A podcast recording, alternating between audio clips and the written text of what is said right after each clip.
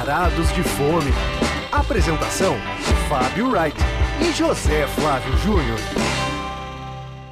Ah, que delícia, cara! E aí, Zé Flávio? Edição 68 do Varados de Fome entrando no ar. Animado hoje, Zé? Sempre animado, cara. É. Pô, como não? Hoje é um assunto que o Zé adora. Você Já vamos também. falar ou não? Eu também, eu Comida também. Eu sou entusiasta em comida brasileira. Pô, nós já fizemos alguns programas focando o Brasil eh, via Minas Gerais, via né, Brasil Agosto, assim, Brasil Total, Brasil. Hoje vai ter é um Brasil diferente, um Brasil da onça pintada, Do jacaré. do jacaré, um Brasil pantaneiro. Mas antes de entrar nesse assunto aí, cara, você tem assistido aquele o Mestres do Sabor, cara? Pois é, Zé, eu comecei a ver pouquinho ali, não- às vezes eu não assisto o programa inteiro. Mas sabe uma coisa que me chamou a atenção? Que tem uma, um restaurante que eu descobri no Rio que chama Camon, da chefe Ana Carolina Camon, Garcia. tipo, Camon? É, lá? só que escreve C-A-M apóstrofe on. Come on. Só que no iFood você encontra como come on, né? Ah. Isso é curioso, mas o nome não é não é come on, né? Come on, everybody. Come on. Clap your hands. E, e, cara, e é um restaurante bem gostoso. E essa menina, ela, é- ela é jovem, enfim, deve ter menos de 30 anos, com certeza. E, e ela entrou para a equipe do Rafa Costa e Silva. Inclusive, o prato dela, cara, foi aprovado pelos três jurados, né? E aí ela acabou escolhendo ficar com Rafa Costa e Silva e eles ganharam a primeira prova lá e tal, não sei o quê. E, Então ela vai se ser o, o Dário dessa, dessa edição aí. Cara, a menina tem bastante talento, cara. Eu gosto bastante da Ela já tem um dela. restaurante celebrado no Rio, né? É, ele não é muito celebrado, não é muito conhecido, né? Mas é um raro restaurante de comida tailandesa lá, entendeu? Você chegou no restaurante porque você queria comida tailandesa. É, usei a técnica que você usa de às vezes procurar o prato, quando você Sim. tá com vontade de comer alguma coisa, e aí apareceu pra mim. E, E, é e vale a pena mesmo. não, Sim. vale a pena, cara. Realmente ela sabe trabalhar essas nuances de sabor e tal, e você vê que é uma coisa bem fiel à comida tailandesa, que inclusive a gente até já falou aqui no programa.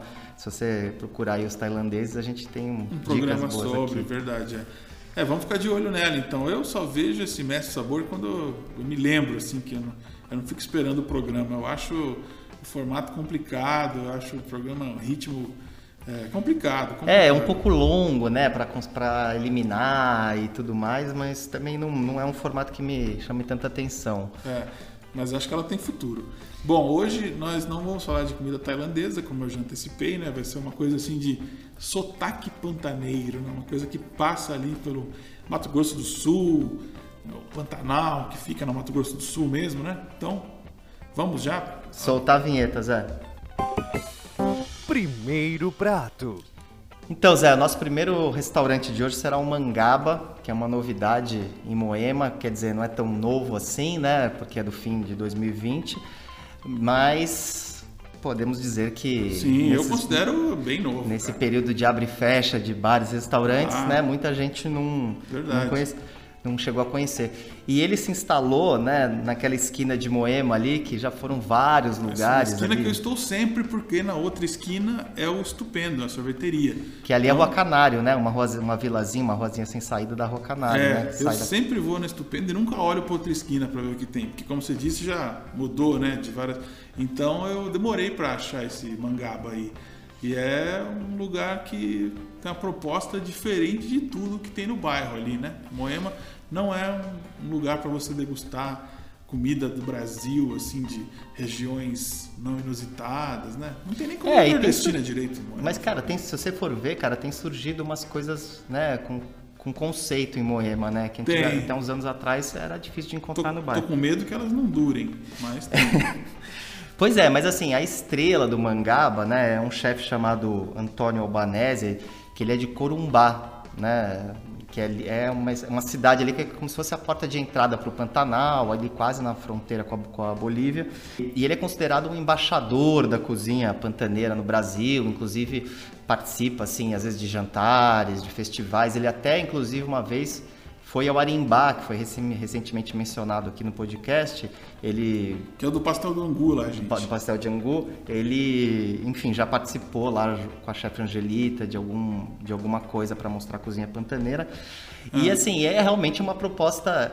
É, de ter coisas assim que o paulistano não está tão acostumado a provar, né? Por exemplo, é. tem duas empresas certificadas que fornecem para ele carne de jacaré, né? E que... Pois é. Sabe que a primeira, a primeira vez que eu comi é, carne de jacaré foi num restaurante que certamente não existe mais, que era ali onde é o Benihana. Sim, agora, sim. sabe? É na a Mauri ali, tinha um lugar que servia, cara, umas comidas assim, pantaneiras, e eu comi carne de jacaré lá há 15 anos. Quando eu tava na Vejinha, sei lá, acho que eu comi carne de jacaré, sabe? Cara, eu acho que eu lembro desse lugar, é na Mauri, mas não naquele trecho badalado, Exato, né? Na Mauri, é naquela curvinha, na curvinha ali. Né? É. Mas esse, cara, esse lugar não existe mais. E a carne de jacaré, para quem não, nunca comeu, ela se assemelha um pouco ao frango, assim. Tem alguma coisa a ver, é. assim. E eu, então, eu, eu, A cor é muito parecida, né? É, eu tenho asco de réptil, né, cara? Não posso nem ver réptil, eu tenho nojo de qualquer réptil. Então eu nem sei como eu consigo comer carne de jacaré, cara. Porque em tese eu deveria. Se o bicho tivesse na minha frente, certamente eu não comeria, cara. Porque eu tenho problema com rã, com qualquer coisa que for réptil aí, cara. E você chegou a provar o pastelzinho dele? Provei, cara. Ele tem, eles são conhecidos por um pastel de, de jacaré, nesse mangaba aí, que é um, um, jacaré com cream cheese, assim. Mas é um pastelzinho tradicional, aqueles friturinha assim, e com o, o jacaré bem misturado com, com cream cheese, assim.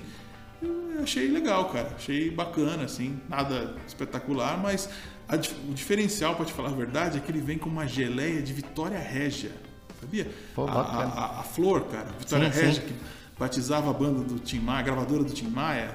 É.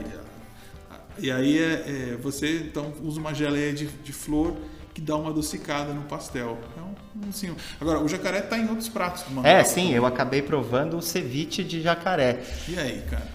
Então, a carne é um achei um pouco firme demais, assim né? Ah, tá. Ela é uma carne, por exemplo, para quem está acostumado a comer o ceviche de pescado, né? Ela é uma carne um pouco mais, mais firme. Mastiga mais. Mastiga mais. Mas por outro lado, né, o leite de tigre, né, que se fala que é que ela é cozida no suco de limão, a cebola roxa e tudo mais, eu achei muito saboroso. Então, quer dizer. Leite de, de trigo, você falou? tigre. Tigre. É, não, é que essa história acho que é até engraçada, né? Que uma vez teve, teve na Vejinha uma história que alguém deve ter lido lá, leite de tigre. Achou que era trigo. e achou que era trigo e corrigiu, né? E acabou saindo, cara. Saiu, saiu errado. Saiu errado. Mas voltando aí. Enfim, e eles fazem também outros pratos com jacaré, né? Muqueca de jacaré. É. E, ou, não, aliás, bobó de jacaré eles bobó. fazem. Bobó de jacaré. E, e, tem umas outras entradas frias que também são gostosas lá, cara. Que eu, que eu experimentei o salpicão, né? e que usa carne soleada, né? Que é uma espécie de charque. Agora, um, na verdade, o salpicão é de carne seca. A carne soleada, ela vai no tartar. Ah, tá. Que é uma, você falou de ceviche, né? Então, assim, vamos na mesma linha ali falar dessa outra entrada que também vale a pena, cara. Boa. Boa também. É, tudo, tudo, sim, curioso, vamos dizer assim. Bom, curioso, mas eu não posso dizer que essas entradinhas, assim, alguma me encantou tanto, assim, né? É. é, eu acabei provando, Zé, o bolinho de pirarucu defumado, né? A gente ah, já tá falando de uma comi. coisa mais amazônica do que amazônica, pantaneira. É. E assim, a técnica de, do bolinho realmente é ele é muito bem feito, bem, bem cremoso, assim, quase desmancha quando você tenta abrir e tal. Mas eu achei que ele tava um pouquinho sapecado no sal, assim. Eu achei que tem que, que isso é uma coisa que eles precisam corrigir um pouco lá. Às e... vezes foi só no dia. É, às vezes foi só no dia. Agora, um prato que eu fiquei curioso de provar, cara, eles, é a raia que eles fazem empanada com ah. um molho de morango, que eu tava lendo no cardápio que ele tem um toque de acidez também. Deve ser interessante esse essas iscas de arraia Porra, com molho de morango. A última vez que eu comi arraia, cara, foi com o Carlos Eduardo Miranda, o produtor, lá no... Saudoso Tapo. Miranda. É, Tapo, como é que chama? Ah, do, do Beni Nova, claro, aquela aquela casa de. Tapo? Tapo Tratoria? Isso, Tapo, Tapo Tratoria. Ele tinha raia lá. Ah, é? É.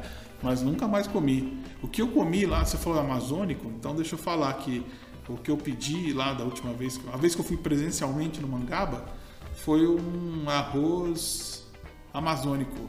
um arroz paraense lá que é com camarãozinho, né? Pequenininho, lá bem salgadinho, aviu. E três pedaços assim de peixe é, em cima e com jambu também, né? Só que a, a minha crítica a esse arroz aí que eu queria que ele fosse mais malandro. Que ele fosse mais, tivesse mais caldo. Mais caldoso um É, até porque o caldo que eles usam para fazer esse arroz é tucupi. Então se ele tivesse mais uma aguinha, assim, uma Hum, coisa mais ficar bom, molhada, né? ia ficar melhor, cara. Ele- Quer dizer, você mal sente o tucupi, então. não, você sente, mas é, é seco, entendeu? Se Entendi. fosse, se fosse um arroz mais. um- a expressão que os portugueses usam é isso, né? Arroz malandro. arroz malandro, é. Pô, arroz tem outra expressão aqui no Brasil também que se usa. Como é que é? Arroz. É, É, quando, os- quando o arroz é mais Os molhado. espanhóis chamam de arroz caldoso, né? que é mais. Caldoso, é. caldoso, é. Eu, eu gostaria que esse prato fosse mais caldoso, ele ia ser mais gostoso. Eu provei, por falar em arroz, eu provei o arroz de rabada deles também. Ah, que legal. E eu é, gosto então. é gostoso, correto, mas concordo com você, ele podia ter um pouquinho mais do caldo para dar, né, esse, Uma cremosidade. esse uma- plus a mais, como o pessoal diz. Agora, o prato que eu mais gostei foi a muqueca de arraia. Porque realmente assim, ele parece. Eu, eu tava pesquisando que ele usa uma pasta de dendê para fazer a muqueca, né? Ao invés do azeite, porque ele acha a pasta mais suave. Então, assim, o dendê não se sobressai muito. E o molho, ele fica encorpado, porque tem um pouco de colágeno na raia e tal. Então ele fica um molho assim, um É pouco mais verdade. encorpado. E um viscoso, assim, de alguma é, forma. curioso porque tem um. Ele, ele coloca, por exemplo, pedaços de caju, amendoim torrado, assim, fica um sabor interessante, umas texturas interessantes também na muqueca, que é servida com arroz branco. E aí uma polêmica que eu gostei, mas teve gente que estava comigo que acabou achando que não era tão boa, mas ele faz uma farofa de biscoito de água e sal. Cara, que eu achei bem interessante a farofas. Eu é, é verdade. Você, parece que não, que não é boa assim ou- ouvindo o nome, mas a farofa é gostosa. Eu já ouvi falar dessa provei. farofa? E Tem outro lugar aí de São Paulo que faz o, o farofa de água e sal também de. É, eu, eu, eu- eu confesso que pela descrição eu não me animaria, assim. Pô, É, farofa, enfim. meu, usar. É, enfim, é um acompanhamento do prato, Tá, mas eu acho que quem, quem puder provar e tirar a sua conclusão, vale a pena. Legal. E esse lugar também tem umas sobremesas diferentes também. Tem uma, inclusive, com um nome é, bem. que eu nunca tive ouvido falar. Furrundum, é. Eu não quis experimentar essa, que é o que, que ela é? Um Não, doce? é um doce típico cuiabano que eles pegam mamão verde, ralam Ah, e ele é, é, é por isso. em rapadura. Eu não como mamão, cara. Além de que eu não, não gostar de, de ter asco de réptil, mas comer réptil. Pois é, você tá quase um projota aí, você tem 500 Pô, mil Não, eu como restrições aí. como estrogonofe, como molho, como queijo, apesar de não ser fã de queijo. Ah, o, agora, eu preferi pedir. Tiveram dois sorvetes lá que me chamaram a atenção. Um era um de leite de cabra com uma goiaba por cima, que eu devia até ter pedido, porque deve ser muito bom. Mas o outro que eu experimentei é de uma frutinha nativa chamada bocaiúva, que é um coquinho lá que eles também chamam de coco baboso. E que a hora que eu vi a descrição, falei, cara, deve ser tipo butiá, que lá no sul eles comem muito, né? Fazem sorvete de butiá também. Só que o butiá é mais amarelinho e tem um azedinho, né? Essa bocaiúva não, não é azeda. É realmente como se fosse um- uma variação de um coco, assim, como se fosse um sorvete de coco, assim, é, com uma consistência um pouco diferente é, e inusitado, né, cara? Acho que foi a primeira vez que eu experimentei bocaiúva na minha, na minha vida. É, parece que a polpa dessa frutinha é meio fibrosa ela- e eles chamam lá de chiclete cuiabano também, essa O nego frutinha. deve botar na boca e ficar É, lá. e ficar, né, pela, pela foto, assim, da fruta, você vê que tem aquela textura do, do coco, assim, né, do, da carne Ah. do coco. Pode crer. Então, cara, assim, a minha única preocupação lá com o Mangaba é que ele permaneça, que ele vingue, né? Porque abriu no meio da pandemia, é, com uma proposta bem diferente, é, tá num bairro que as pessoas são mais cafonas mesmo, não, não conhecem tanto, assim, de gastronomia.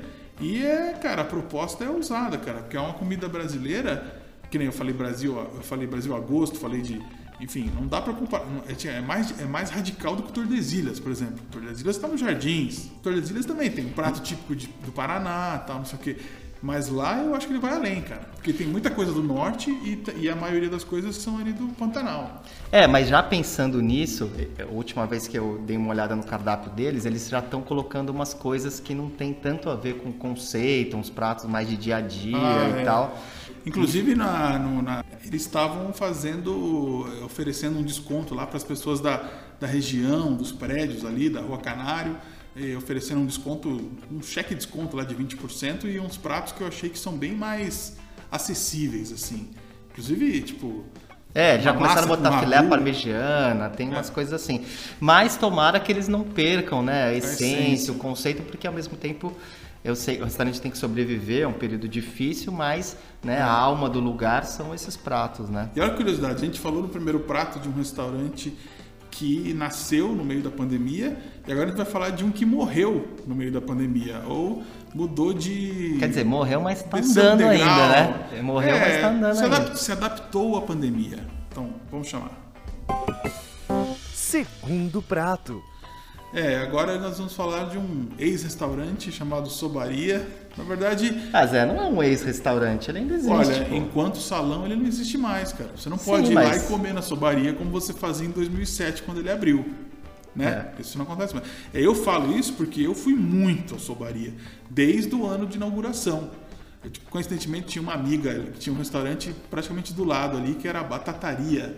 Lembra? A Batataria Santa Clara, não era? É, a batata que era homenagem a Santa Clara Clareou, do Jorge Ben, que eram as batatas ogras. Lembra disso? Lembro. E, e ali a Rua, a Rua Áurea foi assim, dos primeiros empreendimentos que começaram a surgir ali. Aquele bar de esquina ali, que é o bar da Vila, né? Sim. Aí o Vila Grano, que to- todos seguem lá, na verdade. O único que não existe mais é a Sobaria, que é um restaurante de. Era um restaurante de comida sul-mato-grossense e que hoje é uma dark kitchen, que não fica mais na Rua Áurea. Ele fica na Jorge Chamas, que é ali perto, inclusive do lado, do lado de um coreano que eu descobri, chamado Oseyo, bem, que também surgiu na pandemia. Muito louco isso. E eu fiquei surpreso de ir lá na Sobaria e não, não ver mais a Sobaria. Tá só o fruto do Cerrado, onde estava mesmo, né? Que ficava do lado da Sobaria. Agora a Sobaria, como disse o Fábio, é uma dark kitchen. E com cardápio reduzido, diferentemente, né? Assim, é uma, são alguns pratos, não sei, metade dos pratos. um Mas ainda mais. assim tem bastante coisa do que tinha, Zé. Eu acho que eles não fizeram assim É. só uma pequena seleção de pratos, assim. Claro que o cardápio deles era, é era muito extenso, né? Então eles Era não tinham extenso. como Não, manter, e assim, né? por um lado, cara, eles eram. eh, Chama sobaria porque o principal é o sobá. E os sobá seguem lá, né? Vários, várias opções de sobá. Explica aí, Fábio, você que faz a pesquisa, que pode falar. Não, Zé, eu Olha, acho que assim. primeiro, falar, a primeira coisa que tem que ser dita é isso, que Mato Grosso do Sul, para quem não conhece, eu, por exemplo, já tive em quase todos os estados do Brasil, exceto o Mato Grosso do Sul. E lá é um estado curioso que tem muita influência nipônica, influência indígena e influência paraguaia. Então tem um cruzamento de coisas que faz com que esse restaurante venda o soba, que é um prato japonês, e tenha mandioca. E tenha coisas do Paraguai, petis- petiscos paraguaios, né? Então, o soba, né? Você É, eu. Zé, então, mas é, concordo com você que é um restaurante dos mais interessantes de São Paulo. Era um restaurante. Sim, cara, mas eu existe. acho que eles estão só esperando as coisas melhorarem para voltarem. Eu Não, acho que foi essa ali. promessa. um- é. é. Existe essa promessa que depois que passar a pandemia eles vão ter um novo local. Pois é, mas assim, a cozinha deles, que é o que importa pra mim, continua em plena forma. Se eu tô indo ao restaurante provar ou, em- ou pedindo em casa, eu me surpreendi, porque eu achei que, cara, eles estão assim, a cozinha tá tinindo de como, como sempre foi. E eu acho só interessante a gente falar sobre a história do soba, porque na verdade esse so, o soba que eles fazem lá é o soba da ilha, da- é exatamente da ilha de Okinawa, que é um prato emblemático da ilha. Só que o soba normalmente ele é feito com macarrão de trigo sarraceno, né? Só que o soba da ilha de Okinawa não é feito com esse macarrão, é um macarrão de trigo normal. E aí teve uma uma disputa se podia se chamar soba ou não, mas aí no fim das contas autorizaram assim a que eles chamassem de soba de. Okinawa, É, de, de- porque não é Mas, feito assim, pra quem não tá entendendo o que a gente tá falando, o que, que é a porra do soba? É como se fosse um lamen. É, como se fosse um lamen, Um é. macarrão com caldo e toppings. É, inclusive a influência né, da ilha é, é chinesa, por isso tem essa semelhança tão grande com, com o lamen. Então, por exemplo, quando você pede em casa, eles mandam o caldo à parte, né? Ah, legal. Para, obviamente, o macarrão não ir cozinhando no É. caldo a- ao longo do trajeto, né? E esses imigrantes japoneses, né, que, que chegaram em Campo Grande, enfim, no começo, em 1908, por aí, e, e aí por isso que se começou essa tradição, né, no, Sim. no Mato Grosso do Não, Sul. e eu vi que tem uma, agora até uma versão que eu- quando eu comecei a ir lá, eu, nunca, eu não lembrava disso. Que eles colocam umas mandiocas. Tem um sobá que tem mandioca Ah, como é? um dos toppings. É, junto ali com os cogumelos ou com a carne, usa até a mandioca. E outra coisa que, já, já falando da mandioca, que é uma memória minha da minha primeira ida na sobaria, há 15 anos mais, né? Que eu pedi é, a mandioca e achei que ela tava, precisava de um pouco mais de sal, e aí trouxeram um shoyu. A gente Ah, é? salga com shoyu lá em. Nossa, que inusitado isso, cara. Acho que eu não gostei, inclusive, de, de, de salgar com shoyu. Falei, não, traz o sal aí mesmo. Mas assim, dos sobás que eu provei deles, cara, eu recomendo muito o de filé mignon, que vem com gengibre, cebolinha e, e o omelete, né, que eles cortam naquelas tirinhas. Hum, Puxa, muito, muito bom, vale muito a pena. E também acabei provando a sopa de piranha deles, que também Caldo de piranha. É, um caldo Um de clássico. piranha, que é um clássico, né? Até amazônico também. Come-se- Toma-se muito caldo de piranha no Acre, sabia? É. Rondônia, né? Não, e é bem assim, é, uma- é um caldo bem revigorante, assim, denso, e é pra quem gosta de coisas assim que tem aquele sabor, aquele aroma e sabor forte mesmo. É. Você sente Pungente. pungente. Mas enfim, Zé, aí eles fazem muitas outras coisas que eu acho que mesmo que neste momento não esteja disponível, a gente tem que citar. Por Ah, exemplo, a eu sei, eu- linguiça. eu- não, a linguiça segue lá. A linguiça segue, né? Maracaju, é. Você pode comprar ela congelada com, com mandioca congelada também para fazer um- uma churrascada pantaneira na sua casa, ou pode pedir ela também com acompanhamento de arroz, vinagrete, tal, mandioca e a, a linguiça de maracaju. Na é, ver- uma linguiça bovina, né? 100% bovina. Na verdade, eu falei sopa porque eu tava aqui na cabeça também com a sopa paraguaia, né? Que muita gente não, vai sopa- tomar de não, mas colher essa- lá. A sopa- sopa paraguaia é uma tristeza porque não tá nesse cardápio da Dark Kitchen. Isso eu fiquei bem triste. Eu achava a coisa mais saborosa da sobaria era Era bom mesmo. É, que é um, como se fosse um bolo de fubá salgado, gente. Que os tropeiros lá andavam para se alimentar com isso. Então é como se fosse um, é um bolão mesmo, assim, não é nada líquido a sopa paraguaia. Muito saborosa, com, com cebola tal. Isso não está no cardápio. Por outro lado, tem outra coisa bem paraguaia, assim, que está no cardápio ainda, que é a chipa. Que eu descobri que tem gente, que, como é uma palavra que vem do Guarani, é que também no- do lado paraguaio as pessoas falam tipá, com, com acento no ar, assim, tipá. Mas aqui a gente fala chipa mesmo, que é basicamente um pão de queijo com outro formato, um formato de ferradura. Sim. Mas é a mesma coisa, polvilho e tal, e é um snack Delicioso, in- é, né? indígena paraguaio. e Mas tal. eles mandaram pra você sem. É, eles me serviram um lá que não estava muito assado, assim. Eu levei para casa e tive que assar de novo, fazer uma segunda assada. Mas é que bom que eles mantiveram a chipa no cardápio. Sabia que tem até uma marca dessa, não sei se é a Seara, o que, que é, que começou a fazer congelado, cara, chipa. Você encontra no supermercado, assim. Ah, é? É, não sei se ainda tem, mas eu lembro de ver e falar, nossa, olha, estão vendendo chipa é, congelada no supermercado, cara, que coisa inusitada. Eu conheci a chipa lá na sobaria e aí descobri com um amigo meu que era do Mato Grosso do Sul que, meu, isso aí eles comem, para eles o pão de queijo é isso É o aí. pãozinho de entendeu? queijo. É, é, muito gostoso. O que a gente tem que falar do sobaria ainda, que não foi mencionado, é que você pode comprar uma tubaína funada, que é uma marca de presente prudente, que também tem no Mato Grosso, Mato Grosso do Sul, que é uma marca de refrigerantes bem conceituada e que a tubaína é bem celebrada e eles vendem na garrafa de 600 ml, aquela de cerveja lá tal. Ah, Então, que legal, tradicional zona. Exato. Casco negro. Exato, e eles dão, te dão um casco, né? Então, inclusive eu tô com 16 cascos em casa, cara, preciso fazer alguma coisa. Mas se isso. você levar o casco lá, ele é, Não sai sei, mais Não barato? sei, devia ter perguntado isso aí, cara, isso eu não, sa- não O sou. retorno geralmente era mais barato, né? Exato, porque antes era a garrafa PET e agora é, é o casco aí, cara. Então, e tem mais essa coisa, eles passaram a vender a batata rosti, que era da batataria, também tá no cardápio, né? Tem outras carnes, tem uns sanduíches também no cardápio. Tem outras coisas ali que você pode experimentar, mas eu sinto falta é da sopa paraguaia. Essa aí. Mas ela vai voltar, Zé. Vamos Tomara que ele, vo- ele volte a ter um salão, a sobaria, e volte a fazer a sopa paraguaia. E outros, os drinks também eu gostava. Eles também tinham um refrigerante de chimarrão que eles traziam também, que acho que é da mesma empresa da Funada, que hoje não está mais disponível, mas enfim. É um lugar que eu torço para que volte a ter um ponto físico. Quem sabe um dia. Tomara. Bom, vamos finalizar? Hora da sobremesa. Então, Zé, minha dica cultural de hoje é um filme argentino. Você falou de um achado aí do restaurante coreano. Que fica do lado da Sobaria, né? Que é o Oseio. E o meu é um que eu considero um achado também no catálogo da Netflix, que tem muito filme, mas poucos que valem a pena. E esse filme argentino é um filme de estreia de uma diretora é, portenha que não tem nem 40 anos. E assim, muito Portenha, ela é nascida em Buenos Aires mesmo? Nascida em Buenos Aires mesmo. Ah, tá.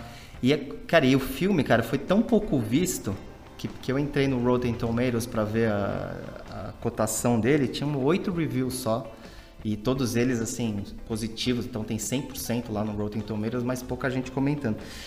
Cara, e é uma história muito bacana de um garoto que ele é expulso da escola, um adolescente, e ele é obrigado a morar com o pai dele, com quem ele quase não teve contato, em, numa propriedade na, na em São Martín de Los Andes, ali no- na província de Nelquén, ali, aquela, aquele cenário da Patagônia que eu já acho.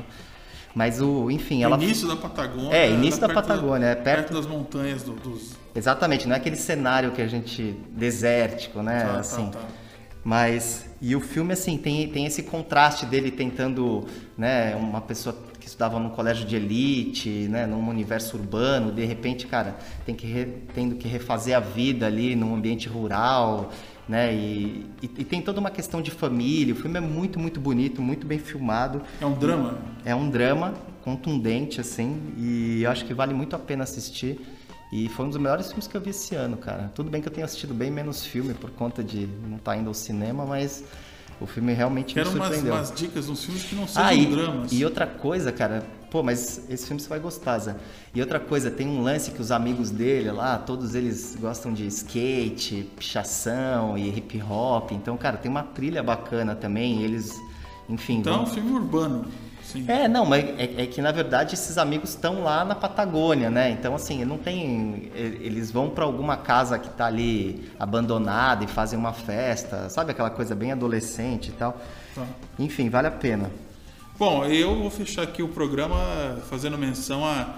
Só que nós perdemos em maio alguns é, ícones, vamos dizer assim, da, da Soul Music nacional, né? Cassiano e Luiz Wagner, guitarreiro, né? Que é o autor da célebre música Só Que Deram Zero Pro Bedeu, que, assim, a original é muito boa, eu adoro tal, mas eu escolhi tocar a versão da Tânia Maria, que é a nossa pianista e cantora maranhense que mora na Europa e que gravou essa música nos anos 70 apenas com o nome de Bedeu, que é, conta a história realmente de um músico chamado Bedeu que foi mal no festival da canção e tal, aí o guitarreiro fez a, Luiz Wagner fez a música e a Tânia Maria, que é uma das minhas artistas favoritas, fez essa versão aí que é muito bacana, divertida. né? Segura negão, né? Segura negão? Ela termina assim, né?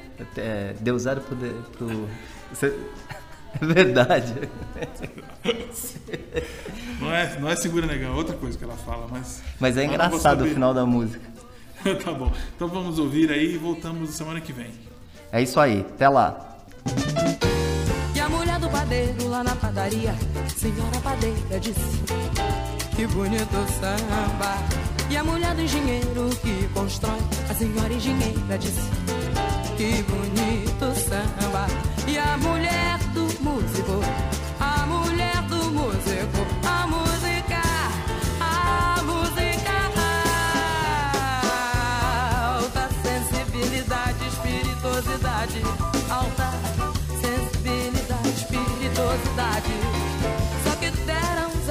bebê. Só que deram zero pro bebê. Só que deram zero pro bebê. Só que deram zero pro bebê. Não entra nessa, negão.